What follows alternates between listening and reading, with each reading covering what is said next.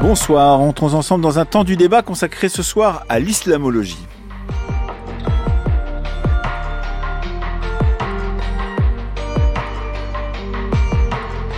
À l'ordre du jour ce soir, comment étudier scientifiquement l'islam? L'Institut français d'islamologie, qui fédère huit instituts d'enseignement supérieur et de recherche, a été inauguré hier à Paris. Annoncé il y a deux ans, en octobre 2020, par le président de la République dans son fameux discours des Mureaux, il a pour mission de renouer avec une islamologie française de haut niveau et de permettre une meilleure compréhension de l'islam. Car la France a longtemps été, lors de la colonisation en particulier, une nation où l'étude scientifique de cette religion était à la pointe de la recherche internationale, mais depuis les années 2000 et les attentats, beaucoup de recherches, pas toutes évidemment, se sont orientées sur le seul islam politique. Favoriser des recherches plus larges sur la culture, les civilisations et leur diversité permettrait aussi, selon le souhait du gouvernement, de favoriser ce qu'il appelle un islam des Lumières et pourquoi pas, pourquoi pas, l'émergence d'un islam de France. Mais est-ce bien là le rôle d'un groupement de recherche universitaire? Nous en discuterons avec nos trois invités. Augustin Jomier, bonsoir. Bonsoir.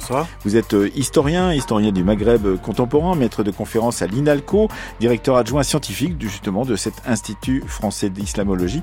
Vous êtes auteur d'un Islam, réforme et colonisation, une histoire de l'ibadisme en Algérie entre 1882 et 1962 à aux éditions de la Sorbonne. C'était en 2020. Avec nous également Sylvie Tosserango, bonsoir. Bonsoir. Vous êtes professeur de civilisation allemande à l'université de Tours, spécialiste des recompositions religieuses et de la régulation du pluralisme religieux en Allemagne. Et justement, vous êtes euh, autrice de la reconnaissance de l'islam dans le système éducatif allemand des années 1980 à 2015 aux éditions des presses universitaires de Marseille. Ça a été publié l'année dernière. Et enfin, à distance, depuis euh, France Bleu Auvergne, vous êtes euh, avec nous. Youssouf Sangaré, bonsoir. Bonsoir. Vous êtes maître de conférences en civilisation arabe contemporaine à l'université Clermont-Auvergne et vous avez fait une thèse sur le scellement de la prophétie en islam publiée chez Goettner, c'était en 2018. L'État doit lui aussi s'engager, soutenir ce qui dans notre pays doit nous permettre de faire émerger une meilleure compréhension de l'islam, une meilleure formation intellectuelle, académique, pour mieux nous connaître aussi les uns les autres, parce que c'est un enjeu pour nous-mêmes. Et donc, nous devons réinvestir, nous, très clairement, le champ des sciences sociales, de l'histoire, de la connaissance des civilisations, massivement en créant des postes, en développant le, dialogue et la controverse académique et scientifique pour ne pas laisser la connaissance, la compréhension de l'islam comme religion, de la civilisation qu'elle porte, de sa contribution aussi à notre pays et notre continent, à des débats idéologiques exclusivement politique. Beaucoup de ces sujets où la France excellait sur le plan académique ont été affaiblis et nous les avons abandonnés. Et ce faisant, nous avons laissé le débat intellectuel à d'autres, à ceux qui sont hors de la République, en l'idéologisant, mais parfois à d'autres traditions universitaires. Je pense à la tradition anglo-saxonne, qui a une autre histoire et qui n'est pas la nôtre. Vous l'avez reconnu, il s'agissait d'Emmanuel Macron, un discours prononcé au Murau dans les Yvelines en octobre 2020, un discours dans lequel il y avait aussi la question du séparatisme. Et d'une certaine manière, on, se disait, mais qu'est-ce que le séparatisme a à voir avec l'islamologie? On va peut-être pouvoir en discuter. C'est le discours qui a ouvert la voie à la création de l'Institut français d'islamologie, deux ans. Et voici que c'est né après diverses euh, difficultés. Cet institut a été inauguré hier. Est-ce que vous pouvez nous dire, euh, Augustin Jaumier, d'abord, comment s'est passé cette, cette inauguration et qu'est-ce qu'on en a, qu'est-ce qu'on a dit lors de cette inauguration de la part du Conseil scientifique et de tous les chercheurs et chercheuses qui y travaillent? Alors cette inauguration s'est déroulée hier soir en Sorbonne et elle s'est, très bien passée euh, en, en, présence de, de, la ministre euh, Sylvie Retailleau. Euh, qui est la ministre de l'enseignement supérieur et de la recherche, qui est votre tutelle en fait. Tout qui est notre enfin non pas la tutelle membre du conseil qui est membre du, du groupement et qui finance l'essentiel des, du, des projets scientifiques, des projets du, du groupement. Euh, alors, qu'est-ce qui s'est... C'est né sous l'égide politique d'Emmanuel Macron. On peut dire que ce discours est un, est un, discours politique qui donne une place à cet institut dans un ensemble de, de décisions par rapport à l'islam en France, sinon à l'islam de France. comment se débrouille-t-on avec cette tutelle politique pour euh, être sur euh, la dimension purement scientifique, puisque c'est le titre de notre émission, euh, comment étudier scientifiquement l'islam aujourd'hui, Augustin Jomier? Alors en effet, le discours des Mureaux est bien à l'origine de la création de, l'Institut français d'islamologie, avec ces deux éléments importants dits par le président. ce constat d'un, alors c'est formulé sous le, thème du déclin, d'un déclin de l'islamologie, alors qui en fait reprend les conclusions d'un livre blanc fait par le GIS Moyen-Orient Monde musulman qui regroupe des chercheurs spécialisés sur cette région et qui en 2014 alertait sur le risque d'extinction des formations dans le domaine. L'autre constat, l'autre motif, c'est cette idée d'élever le niveau, d'éclairer le débat public euh, autour, euh, autour de l'islam. Euh, aussi bien débat, le débat scientifique d'ailleurs que, que, le débat, que le débat public. Donc c'est ça les deux, les deux vocations de de cet institut qui est né donc deux ans après ce discours, sous, euh, en effet, sous l'égide du ministère de l'enseignement supérieur et de la recherche, après une assez longue période de préfiguration quand on, on, est comme vous, maître de conférence en civilisation arabe contemporaine à, à l'université de Clermont-Auvergne, Youssouf Sangaré, qu'on travaille justement sur cet islam, sur euh, les textes euh, musulmans d'origine, sur euh, le scellement de la prophétie en islam, est-ce que on voit d'un bon oeil, est-ce qu'on trouve intéressant justement la naissance d'un endroit qui va fédérer les, les différentes recherches autour de l'islam en France, de la culture, de la civilisation, de la diversité, comme je le disais, de ces islams, et pas simplement des islams de France, mais des islams partout dans le monde puisque les chercheurs euh, n'ont pas de frontières. Euh, oui, pour, pour, pour ma part, je vois ça en fait la création de l'Institut français d'islamologie d'un bon bon œil parce que euh, depuis un, certain nombre d'années déjà quand j'étais étudiants, on attendait euh, que l'islamologie retrouve une nouvelle dynamique en France, euh, puisque dans, dans, sur le plan historique, la France a été moteur sur la, la recherche sur l'islam, sur les mondes arabo-musulmans, et euh, depuis un certain temps, on, on, voyait quand même un, un, un, un, certain déclin en fait de, de, de, de la recherche française sur sur sur l'islam et sur le fait islamique d'une manière générale. Comment ça se mesure cette idée de déclin? Parce qu'on on mesure mal euh, en tant qu'auditeur peu spécialisé cette idée qu'il y aurait eu une sorte d'âge d'or. Est-ce qu'on ne rêve pas toujours un âge d'or pour la recherche euh, dès qu'elle est passée d'une certaine manière euh, Et puis qu'aujourd'hui on serait dans un moment de déclin? Comment ça se mesure euh, C'est en comparant avec d'autres pays, d'autres recherches dans d'autres dans d'autres endroits, Youssouf Sangaré? Alors moi je l'évalue de manière assez concrète, c'est à la fois euh, par rapport au, à la dynamique au niveau des publications, les publications qui sont faites sur euh, les sociétés du monde arabe, sur les mondes arabo-musulmans, euh, les thématiques qui sont traitées. Est-ce que, euh, par exemple, en France, dans les dernières années, les chercheurs ont été ont investi de, de, de, de des nouvelles thématiques mhm. et, qui émergent dans le champ dans le champ de la recherche. Il y a aussi, on peut l'évaluer à travers le dynamique sur le, le, le, nombre en fait de, de chercheurs qui travaillent sur sur sur sur l'islam et, et, les sociétés euh, arabo-musulmanes et aussi sur le fait que euh, ces chercheurs-là, il y a un renouvellement, il y a une dynamique qui se poursuit dans le temps. Et euh, on peut l'évaluer donc à travers ça, notamment au niveau au niveau des postes par exemple à l'université. Depuis un certain nombre d'années, euh, euh, il y a ce renouvellement n'était euh, n'était euh, n'était malheureusement pas là et euh, mm-hmm. les créations de postes étaient absentes. Et ça, ça dit quelque chose en fait aussi d'une discipline, de sa dynamique. Et et et et, et, et, et aujourd'hui, on, on, ne peut que saluer en fait cette cette volonté de l'État et du président de la République de euh, redynamiser, euh, d'investir en fait sur sur le, le, champ du savoir islamologique et, et donc voilà comment je, mm. je, je regarde je regarde cela. Augustin Jomier, il y a six ou sept ans, je crois, euh, Pierre Vermeuren, qui est un grand historien du, du Maghreb, euh, publiait un, texte qui s'appelait euh, Misère de l'historiographie postcoloniale du Maghreb, où il expliquait justement que la fin de la colonisation avait que la génération qui avait été formée euh, dans le cadre de la colonisation pour connaître les sociétés musulmanes, en particulier les sociétés du Maghreb, était arrivée en bout de course après avoir fait sa carrière à l'université, qui avait plus véritablement de renouvellement. Est-ce qu'on peut dire, vous qui avez travaillé sur l'Algérie, est-ce qu'on peut dire que c'est un peu le cas ou est-ce que ça n'est pas le cas et que c'est une, erreur de vue ou une fausse vue justement de que c'est ce lien avec des générations qui ont connu la colonisation, qui ont été formées dans ce cadre-là ou juste après, et ou la, juste la décolonisation, et qui euh, ne seraient plus euh, euh, motrices aujourd'hui dans l'étude de l'islam et de l'islamologie. Alors sur la question du dynamisme d'études sur le Maghreb, ça, peut être discuté, mais c'est vrai que l'idée que la fin de la période coloniale a marqué la fin d'un certain nombre d'investissements euh, de la part des pouvoirs publics, mais aussi euh, de l'Église, euh, de l'armée, dans des champs du savoir, est réel. Après, ça n'a pas entraîné mécaniquement un déclin de l'islamogie française. On peut penser à des grands noms comme Denise Masson, Jacques Berck, Mohamed Harkoun. Ce sont des chercheurs de la période post-coloniale. Et des chercheurs qui d'ailleurs avaient l'intention déjà à leur époque, dans les années 90-2000, de créer un institut d'islamologie ou l'équivalent. Tout à fait. Oui, alors de ce point de vue, le, cette décision du, du, président Macron hein, vient mettre fin à 30 euh, ans de blocage euh, autour de, de, la relance de l'islamologie euh, en France.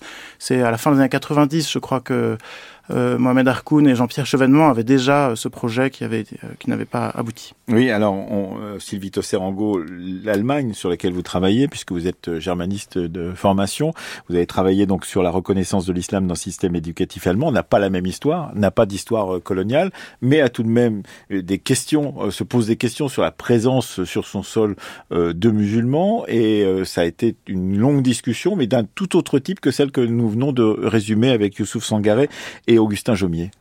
Oui, je pense qu'il est peut-être important de rappeler, une distinction pour bien comprendre euh, le contexte français et le contexte allemand. Euh, la situation allemande se caractérise par, euh, on a deux types de disciplines et d'institutions universitaires. Il y a la théologie islamique, qui est une discipline récente, j'en reparlerai après, et on a l'islamologie, qui est une discipline beaucoup plus ancienne. Et il faut bien comprendre la différence, c'est que l'islamologie, c'est une discipline qui n'est pas confessionnelle, tandis que la théologie islamique, qui est donc récente, comme je le disais, qui a une dizaine d'années, c'est une discipline confessionnelle. Donc, euh, quand on quand on parle du contexte allemand, je pense qu'il faut toujours préciser. Euh, c'est deux c'est deux tendances. on peut dire qu'il y a la même chose en Alsace-Lorraine pour la France, puisqu'il y a des, euh, des postes de théologie euh, musulmane euh, dans les universités. Je crois que c'est à Metz en particulier. Et donc, néanmoins, cette histoire est une autre histoire, puisque c'est l'histoire de l'immigration massive de, de, de, gens qui viennent de Turquie en particulier, et de la reconnaissance, effectivement, de la place de l'islam dans la société allemande, qui a été, comme en France, complexe, différente, retardée parfois, et qui, qui, qui rentre dans la en ligne de compte quand on compare avec la France. Oui, il y a évidemment deux contextes, deux histoires différentes. Il n'y a pas le passé colonial, euh, notamment avec la Turquie par exemple, sachant qu'il y, a eu une immigration euh, en provenance de Turquie très importante à partir des années 60. Un autre élément qu'il faut prendre en compte également, c'est euh, l'Allemagne ne se définit pas par sa laïcité. La laïcité, c'est un mot qui ne veut rien dire en, mmh. Allemagne. Parce qu'il y a des cours de, de, de religion. notamment parce que le cours de religion est un, c'est la seule matière scolaire qui est garantie par la loi fondamentale, c'est-à-dire par la loi, par la Constitution. Ce qui a euh, signifié que dès les années 80, euh, la population musulmane installée sur le sol allemand a fait des demandes d'enseignement religieux islamique. Donc voilà, euh, et ça c'est un enseignement qui est dispensé à l'école, dans les écoles publiques. Ce, alors ça a mis du temps à ce, parce qu'au départ ça a été euh, délégué à la Turquie pendant longtemps, euh, sachant que deux tiers des, musulmans en Allemagne pendant longtemps euh, étaient originaires de Turquie, et peu à peu, les, autorités publiques et les, les acteurs musulmans eux-mêmes ont estimé que qu'il fallait former des professeurs de religion islamique sur le sol allemand. Donc voilà, on est dans des contextes tout à fait différents. Augustin Jaumier, une des questions qu'on peut se poser, c'est est-ce que cet institut français d'islam a aussi pour fonction non seulement de faire redémarrer les études sur l'islam et sur les contextes dans lesquels euh, il existe cet islam, mais aussi euh, euh, d'être en relation avec les religieux musulmans sur le sol français, de discuter avec eux. Est-ce qu'il y a une disposition qui correspondrait à ce que certains ministres de l'Intérieur, qui sont toujours très attentifs à ces questions-là, ont voulu de formation des imams, etc., ou pas du tout? Alors, cette distinction euh, entre euh, une islamologie non confessante et une théologie musulmane, elle est aussi valable pour l'Institut français d'islamologie, c'est-à-dire que l'Institut est là pour faire pour développer des recherches scientifiques et non confessantes sur l'islam. Ça, c'est un principe qui est très clairement posé. Après, il est vrai que euh, cette création arrive dans le contexte alors du discours des Mureaux, dans le contexte des efforts pour créer un islam de France avec la création du Forif et euh, une des le, forum, le forum de l'islam de, France, pardon et euh, en fait une des missions qui a été donnée à l'institut, mais c'est vraiment une parmi d'autres et elle vient assez loin dans la liste. c'est en fait c'est de c'est une mission de diffusion des savoirs au plus grand nombre, et notamment les, établissements membres du groupement euh, vont euh, à terme euh, proposer des enseignements des enseignements d'islamologie scientifique qui pourront être proposés à des alors à ce qui est, je crois, mentionné comme des cadres associatifs, euh, mais alors religieux, mais on ne peut pas, en fait, les établissements français euh, statutairement n'ont pas à créer des enseignements pour des pour des, pour des musulmans, pour des protestants, pour des catholiques. ce serait anticonstitutionnel. Oui, alors euh, ça veut dire aussi que euh, dans le temps où les ministres de l'Intérieur et ministres de l'Enseignement supérieur et de la Recherche s'interrogeaient, Youssouf Sangaré, sur euh, la nécessité ou non de faire redémarrer une étude scientifique de l'islam, eh bien, il y a eu des formations privées qui se sont mises en place. Est-ce que vous pouvez nous parler justement de, de ces instituts privés qui ont, d'une certaine manière, pris la place de cet enseignement qui va recommencer avec l'Institut français d'islamologie et les huit euh, instituts de recherche et, d'enseignement supérieur euh, qui le composent. Ah, alors, euh, il y a là exactement en fait un, enjeu, c'est que le, manque d'investissement sur sur le savoir islamologique, donc dans le cadre universitaire et dans le cadre non confessant, a en tout cas comment je le vois, à, à laisser la place euh, à cette euh, à, à, à, un certain nombre de à, la création d'instituts privés ou euh, notamment par exemple en région parisienne qui proposent donc un, un savoir un savoir islamique confessant.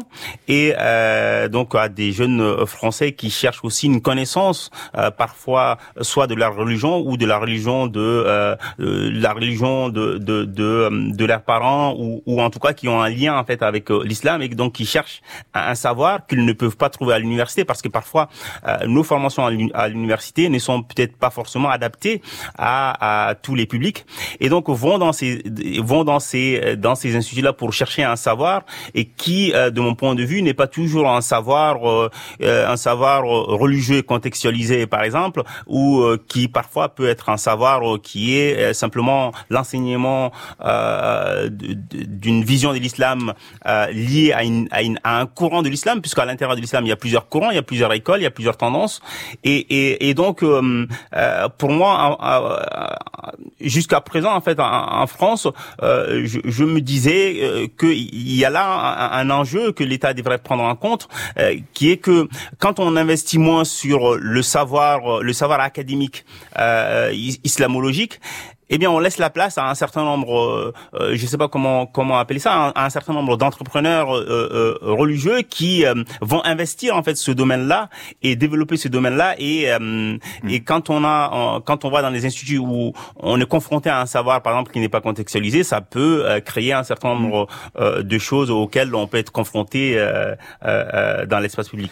Sylvie Tosserango, vous qui avez analysé très précisément dans votre travail sur la reconnaissance de l'islam dans le système éducatif allemand euh, des années 80 à 2015 euh, ce qui se passe en Allemagne. Est-ce que le débat que nous tenons aujourd'hui ici même vous paraît étrange, distant par rapport au débat qui a pu y avoir dans la société allemande, puisque comme vous le disiez très précisément, derrière tout cela, il y a tout de même la notion de laïcité qui n'est pas euh, présente dans le débat allemand, en tout cas pas avec la, force qu'elle a en France, et donc à partir de ce moment-là, c'est sûrement un autre débat qui se tire. Quel est-il d'ailleurs? Oui, euh, effectivement, le, le débat n'est pas pas le même en, France et en Allemagne. Euh, je crois que je voudrais revenir sur cette singularité des instituts de théologie islamique en Allemagne, euh, puisque en fait, ces instituts prétendent, en tout cas, dispenser une formation et scientifique et confessionnelle. Mhm. Et ça, c'est un, pour en tout cas pour un observateur français, c'est toujours un petit peu, un petit peu étrange. Parce que ce sont des instituts publics en Oui, ce sont des instituts qui sont euh, inscrits au sein des universités. Des, universités publiques. Il y en a sept, c'est ça? C'est ça, il y en a sept aujourd'hui. Et ce qui est intéressant, ce qu'il faut comprendre, c'est que ces instituts sont à, l'articulation de deux champs, du champ religieux et du champ euh, universitaire. Et ce, qui ne serait pas possible, comme le disait Augustin voilà, véritablement en France, en tout cas pas dans l'endroit où il n'y a pas le concordat. Et donc l'obtention d'un diplôme de théologie, aussi bien catholique, protestante qu'islamique, euh, ça suppose euh, la validation par deux tutelles. Il y a la tutelle, euh, je dirais, universitaire, bien sûr, et la tutelle religieuse. Et c'est là que ça, ça a pu être compliqué un peu à un moment donné, puisque la question de, de l'interlocuteur représentatif des musulmans s'est posée. qui, qui est le bon interlocuteur pour euh, se porter garant euh, de la de la foi islamique? Nous vous écoutez le temps du débat sur France Culture 18h40. Nous parlons avec nos trois invités de l'Institut français d'islamologie qui a été inauguré hier à Paris euh, dans une conférence à la Sorbonne. Comment étudier scientifiquement l'islam aujourd'hui C'est la question que nous posons. Vous venez de l'entendre à Sylvie Tosserango qui est professeure de civilisation allemande à l'université de Tours et spécialiste justement des recompositions religieuses dans la société allemande. Youssouf Sangar maître de conférence en civilisation arabe contemporaine à l'université de Clermont-Auvergne, et de Augustin Jaumier, historien du Maghreb contemporain, directeur adjoint scientifique justement de ce même Institut français d'islamologie et maître de conférence à l'INALCO. Célébration de la fin du ramadan à la mosquée de Paris, en présence de Sa Majesté le Sultan de Turquie Abdul Mejid, exilé en France depuis 20 ans, et de son Excellence Sikadour Ben Gabri. Un peu de joie fait battre le cœur des musulmans de Paris, aujourd'hui séparés de leur terre natale. La mosquée élevée dans Paris reçoit la visite du croyant. C'est l'honneur du Maroc d'avoir cru en la France, c'est l'honneur de la France d'avoir respecté, cultivé, honoré les croyances et les traditions des peuples de l'Afrique du Nord. En France, où l'attention reste fixée sur les problèmes de l'Afrique du Nord, le président de la République, en se rendant à la mosquée de Paris à l'occasion de la Séguir, a manifesté de façon éclatante que l'importance la France attache à la résolution compréhensive de ces problèmes. France Culture. Le temps du débat Emmanuel Laurentin. Trois courtes archives euh, choisies par Cécile Bidot autour de la Grande Mosquée de Paris qui a été ouverte, il faut le rappeler, en 1926 après la Première Guerre mondiale. Les archives sélectionnées au milieu des archives gigantesques de l'INA, les actualités françaises de 1943, de 45 et de 47. Le président dont il est question dans ces dernières archives est Vincent Auriol, comme Vincent Auriol, comme on disait à l'époque, on ne disait pas Vincent Auriol. Euh, Augustin Jaumier, il y a cette ombre portée, pourrait-on dire, de cette histoire de la colonisation, d'où vous êtes aussi un spécialiste, puisque vous avez travaillé euh, sur euh, l'Algérie en l'occurrence.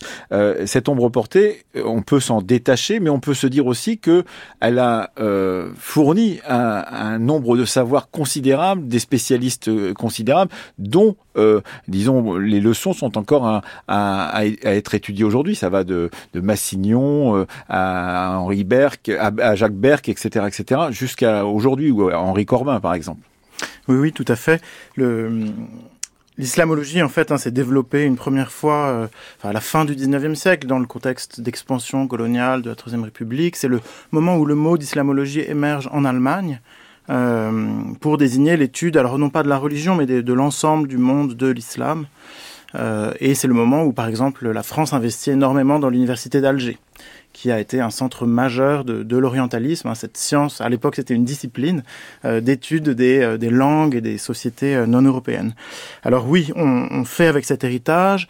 Les travaux de Massignon, de, de Berck sont évidemment incontournables et en même temps, ce sont aussi des travaux qu'on historicise, mmh.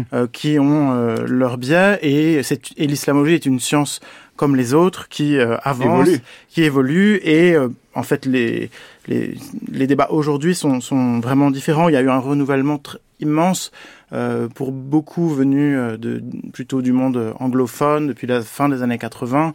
Et donc, euh, si, si ce, cet héritage est important, il, appelle aussi à être lu avec une certaine distance. Euh, Youssouf Sangaré, d'ailleurs, je crois que des, gens comme vous qui travaillez justement en tant que maître de conférence en civilisation arabe contemporaine à l'université de Clermont-Auvergne, à la fois salue l'apport gigantesque de ces travaux du temps des années 30 à, 60 ou à 80, mais d'une certaine manière, il faut les dépasser, comme le vient de le dire Augustin Jomier. Jomier, ça veut dire quoi les dépasser aujourd'hui? C'est prendre en compte en particulier un foisonnement, une diversité dans tous les pays du, des mondes musulmans qui est beaucoup plus important qu'on ne le croit, ce qu'on appelle aussi parfois la nouvelle théologie dans, dans, dans ces mondes. Tout cela, il faut le prendre en compte pour justement ne pas rester sur cet héritage purement colonial? Euh, oui, en fait, ce dépassement aujourd'hui est une euh, est une nécessité de, de, de mon point de vue. Euh, notamment, en fait, je, je, vais simplement prendre un exemple qui est que malgré donc ce que vous avez rappelé l'apport sur le plan scientifique, parce que le, ces orientalistes en fait nous ont permis de découvrir un certain nombre de textes arabo-musulmanes qui étaient disparus, de découvrir des figures de, de l'histoire arabo-musulmane, que ce soit par exemple une figure comme Et, ou des figures même euh, euh, de la euh, de la mystique musulmane. Et mais malgré tout, en fait, ces orientalistes là aussi ont produit une représentation des mondes arabo-musulmans, une reconfiguration de la géographie musulmane, si on peut parler ainsi. Par exemple, sur le continent africain, on trouve dans les écrits des orientalistes une séparation nette entre le nord et le sud du Sahara. Et, euh, et très souvent, la rhétorique que l'on trouve chez les orientalistes, c'est l'idée selon laquelle l'islam authentique, l'islam vrai, se trouve au nord du Sahara et que quand on va au sud du Sahara, sur le continent africain, c'est un islam folklorique, c'est un islam qui est euh, euh, mariné, mélangé euh, par la culture locale et donc c'est un islam dénaturé. Cet islam est décrit dans des termes assez péjoratifs et ça se reflète dans les travaux qu'ils nous ont laissés et, qui fait que euh, aujourd'hui même, quand on, regarde souvent euh, dans la formation islamologique, euh, très souvent les productions savantes islamiques au sud du Sahara, donc en Afrique subsaharienne, ne sont pas intégrés, ne hmm. sont pas toujours pris en compte dans nos formations islamologiques et aussi dans nos recherches, même dans la dans nos productions. En fait, j'ai j'ai dans le cadre d'une recherche, j'ai fait euh, une recension des thèses de doctorat soutenues en France sur euh, l'islam en Afrique. Quand on regarde, la majorité, la quasi-majorité porte sur le nord du Sahara. Hmm. Et quand quand les chercheurs s'intéressent à l'islam au sud du Sahara, c'est très souvent sur le soufisme et qui fait euh, qui est aussi en fait en réalité le, ce focal sur le soufisme en Afrique subsaharienne, c'est aussi un héritage euh, de cette période-là qu'il faut aujourd'hui dépasser. Donc il faut il faut repenser cette euh, la géographie musulmane en prenant en compte sa diversité, euh, la, la, la, diversité des figures, la diversité des des, des, des productions et la diversité des manières de dire l'islam. Mhm. Vous vous nous disiez tout à l'heure, Sylvito Serango, puisque nous pratiquons le comparatisme avec votre présence entre la France et l'Allemagne, que l'Allemagne évidemment avait connu d'abord un islam qui venait majoritairement euh, par l'intermédiaire des travailleurs immigrés qui étaient arrivés dans les années 60 et qui étaient majoritairement turcs, un islam qui était très marqué par euh, l'empreinte de la Turquie. Euh, est-ce que c'est encore le cas aujourd'hui? Est-ce que justement ce pourquoi plaide à la fois Augustin Jomier et Youssouf Sangaré, cette diversité, cette et cette mise en débat des types d'islam d'une certaine manière est présent dans la société allemande aujourd'hui aussi? Alors c'est c'est pas évident, euh, même si on voit bien que les enfin la, la composition euh, de la population musulmane évolue en Allemagne, notamment depuis 2015 où il y a eu un, une arrivée effectivement massive de de Syriens en particulier, pas simplement euh, d'Afghans, etc. Donc pendant très longtemps, je dirais deux tiers des musulmans établis en Allemagne étaient d'origine turque. Aujourd'hui, c'est à peine 50 Donc, il y a vraiment eu un, euh, une variation importante. Euh, donc ça veut dire que l'islam en Allemagne est avant tout, euh, c'est un islam sunnite, mais il y a quand même, je dirais, des, vous avez tout un courant, enfin vous avez des chiites qui sont établis en Allemagne, et vous avez également les alévis, des alévis qui à l'origine également sont d'origine turque. c'est intéressant. Alévis, mais qui ne se considèrent pas tous, voire pas du tout comme euh, des musulmans. Voilà, c'est ça le, effectivement l'évolution euh, qu'on peut observer en Allemagne. Euh, aujourd'hui, la, la, majorité des, des Alévis qui se, sont établis en Allemagne ne se considèrent plus comme ils viennent pour beaucoup de Syrie ou de Turquie aussi Parce qu'ils sont sur les deux pays. Oui, ils viennent plus de Turquie, mais mmh. et en fait, les Alévis sont un peu considérés comme le, le, bon, élève, le bon élève musulman au départ, sauf que maintenant, eux ne se considèrent plus comme musulmans. Donc c'est ça conduit parfois à des, quelques difficultés, mais... Augustin Jomier. Oui, non, je voulais rajouter un, petit mot aussi sur le, euh, la façon dont on dépasse ces approches euh, des, des orientalistes, euh, voilà, de la période coloniale, mais c'est, on peut pas non plus les, les réduire à, à cette dimension coloniale. C'est tout simplement le, l'essor fulgurant des sciences sociales euh, depuis les années 70 qui a en partie, en fait, hein, dans les années 80-90, je pense, pris la place justement de cette islamologie davantage textuelle, philologique. Et un des enjeux aujourd'hui, c'est d'arriver à faire dialoguer euh, les approches de sciences sociales et euh, ces approches plus philologiques. Précisez bien ce que vous voulez dire parce que c'est fort intéressant. Euh, oui, Jomier, c'est-à-dire que, c'est-à-dire que ce, ce pro cette première islamologie était très marquée par, comme le disait euh, euh, Youssouf Sangaré, par la découverte de textes, par la ouais. découverte de penseurs anciens, euh, par la, la, traduction de certains de ces textes, etc. Pas simplement, mais beaucoup. Mais aujourd'hui, elle est plus marquée par cet essor des années 70, 80, 90 autour de la question des sciences sociales. Et donc, ça n'est pas simplement l'étude des textes, mais c'est autre chose. Oui, c'est-à-dire qu'on a euh, une tradition euh, islamologique qui est vraiment ancrée dans la découverte, la redécouverte, l'édition, la traduction de textes, sans nécessairement euh, les contextualiser énormément. Et de l'autre, ce qui s'est développé beaucoup depuis les années 70, une, une étude euh, par les historiens, les anthropologues, des sociologues, des sociétés musulmanes. Mm -hmm.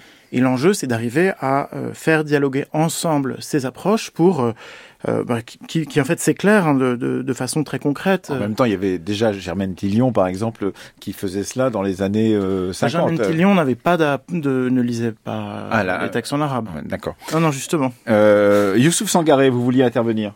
Euh, oui, en fait, simplement pour euh, c'était par rapport à ce que Augustin disait tout à l'heure, c'est en partant de ce constat-là que euh, dans les années 70, par exemple, quelqu'un comme Mohamed Harkoun va appeler au, au fait de dépasser euh, cet islam, cette, euh, cette discipline-là, cette islamologie qu'il appelle l'islamologie classique, pour aller vers une islamologie appliquée, c'est-à-dire une islamologie qui s'appuie désormais sur les outils des sciences humaines et sociales. Je crois d'ailleurs qu'il voulait appeler à un moment un institut, un institut d'islamologie appliquée. Je crois d'ailleurs qu'il voulait il espérait cela. Voilà pour pour pour pouvoir pour pouvoir transmettre cette euh, une, une, donc un travail sur les textes en, langue arabe, mais qui euh, qui tient compte des euh, des avancées dans les sciences humaines et sociales et qui tient compte aussi de la production du savoir par d'autres spécialistes dans les sciences humaines et sociales. Et euh, simplement aussi en fait ce que je voulais dire euh, tout à l'heure, c'est euh, le fait que aujourd'hui il est nécessaire en fait de dépasser parfois notamment alors c'est pas du tout une une attaque contre Augustin. Hein. C'est-à-dire que le, en France, par exemple, quand on, on regarde souvent les, les euh, quand on parle euh, les études sur l'islam, très souvent ces études-là sont maghrébo-centrées.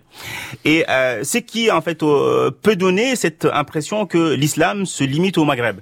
Alors que quand on regarde uniquement en fait la, la un, peu la, la, la, population des, des, des les, les, musulmans en France. La France en fait c'est un est un est un est un terre de, de, de diversité des populations musulmanes. Il y a une diversité euh, musulmane ici en France, des musulmans venant d'Afrique subsaharienne, venant d'Asie, venant du Maghreb, venant euh, euh, du Moyen-Orient, se retrouvent en fait en, en, France ici. Et en réalité, ce contexte-là, ce, ce, mélange en fait euh, des, des, de, de, de, cette population musulmane en réalité, devrait aussi avoir une répercussion dans le champ de la recherche. C'est-à-dire que que on, on, on s'intéresse aussi à cette pluralité euh, des islams parce que qu'est-ce que ça nous dit? Ça nous dit finalement il y a des islams et non pas un islam et, et, et donc euh, s'intéresser aussi au territoire, aux aires culturelles euh, d'où proviennent en fait aussi ces populations-là. Et donc sortir un peu que par exemple dans, dans les centres de recherche, il y ait euh, des ouvertures sur d'autres aires culturelles qui soient massivement investies et à commencer par par, euh, par exemple l'apprentissage, l'enseignement des langues en fait euh, qui permettent à ces, à, dans ces aires culturelles-là de parfois de dire l'islam. Alors pour un professeur, un maître de conférence à l'INALCO, effectivement, ces question des langues est beaucoup enseignée à, l'INALCO et comme euh, vous le disiez euh, tout à l'heure, euh, Sylvie Serango, ben, on a aussi eu un, afflux d'Afghans, par exemple, des gens qui venaient de l'Afghanistan, pas simplement l'année dernière après la,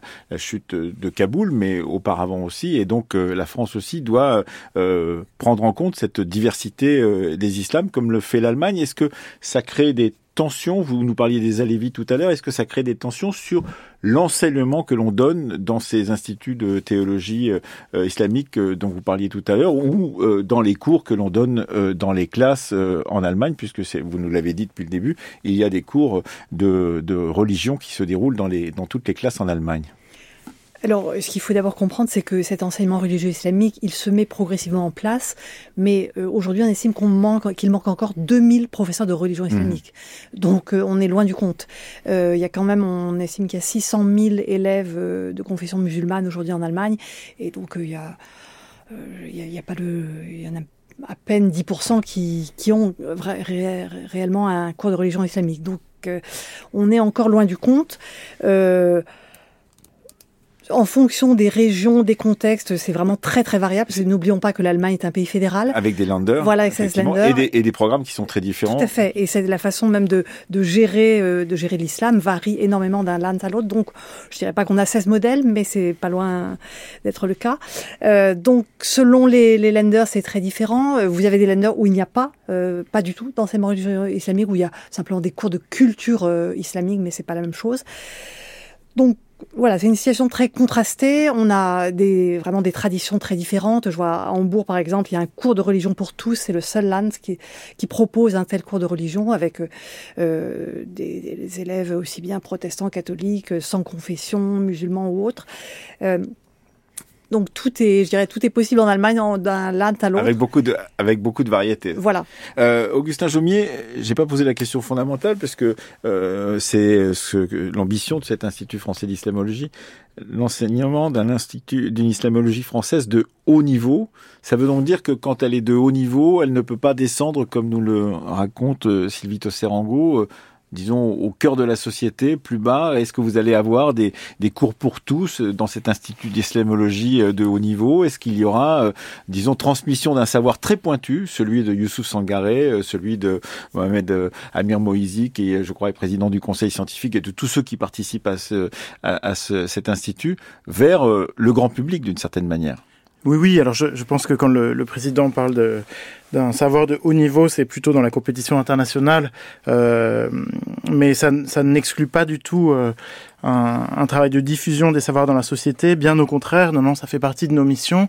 Et alors, un des euh, une des pistes sur lesquelles nous travaillons, mais nous en sommes au début, hein, c'est euh, notamment de, de, développer davantage, de, enfin de développer des contenus euh, d'enseignement à distance qui pourraient s'adresser au plus grand nombre. Ça, c'est un, premier point. Et ensuite, un travail de, de diffusion, alors la plus classique, mais à, travers l'édition, mais d'encourager des, des publications savantes qui s'adressent malgré tout à un public large, comme justement l'a fait Ali Amir Mouezi, le président du conseil scientifique, avec son Coran des historiens. Mhm. Euh, vous pensez aussi qu'on peut allier les deux dans la société française aujourd'hui Youssouf Sangaré, à la fois une recherche très pointue que vous appelez de vos voeux et que vous pratiquez vous-même, et de l'autre côté, euh, justement, une popularisation de, de des savoirs autour de l'islam et de la religion euh, dans, auprès du plus grand nombre. Euh, disons que euh, en fait euh, l'institut français d'islamologie va amplifier parce que c'est c'est quelque chose qui se fait déjà. En, réalité les islamologues ne vivent pas du tout en base bien sûr. oui il faut, il faut le rappeler. Vous avez tout à fait raison que de le dire effectivement. Dans toutes les universités où ils, ils enseignent effectivement ils font déjà ce travail oui, voilà, à, travers les colloques, les conférences et, et, et, aussi, il faut le dire aussi, euh, ça peut arriver à un islamologue de euh, d'échanger, de, discuter, y compris avec euh, avec avec des, des, des, des, religieux en fait. et, et, et donc, le, ce travail en fait de vulgarisation, ça, ça se fait aussi. Après, avec l'Institut français d'islamologie, disons que ça serait le ce travail-là sera beaucoup plus organisé, beaucoup mhm. plus méthodique et c'est qui, euh, euh, comme on disait tout à l'heure, c'est-à-dire que le, le, le, il y avait un déficit d'investissement sur, sur l'islamologie, mmh. et donc euh, avec euh, avec euh, avec l'apport de l'Institut français d'islamologie, aujourd'hui une chambre d'écho, une chambre d'écho d'une certaine manière de, voilà, de, des travaux. Merci beaucoup à vous, Youssouf Sangaré. Je rappelle que votre livre Le scellement de la prophétie en islam est publié chez Goettner. C'était en avril 2018. Que le livre d'Augustin Jaumier, Islam, réforme et colonisation, une histoire de l'ibadisme en Algérie est aux éditions de la Sorbonne et que Sylvie Tosserango, vous êtes euh, autrice de la reconnaissance de l'islam dans le système éducatif allemand des années 80 à 2015 aux presses universitaires de Marseille. Merci à tous les trois. Le temps du débat a été préparé ce soir par Mathias Mégy, Fanny Richet, Stéphanie Villeneuve, Balthazar Sibieux, Cécile Bidot, réalisé par Françoise Lefloc avec à la technique Lucas Finet. Merci beaucoup à Paul Caillot qui était à France Bleu, Pays d'Auvergne pour la liaison donc qu'il a établi avec nos studios depuis Clermont-Ferrand et en accueillant euh, Youssouf Sangaré dans ses studios. Vous pouvez réécouter le temps du débat sur le site internet de France Culture et l'application Radio France. Demain, rendez-vous à 18h20 pour une émission consacrée au Liban. Comment sortir le pays du chaos? C'est la question que nous poserons.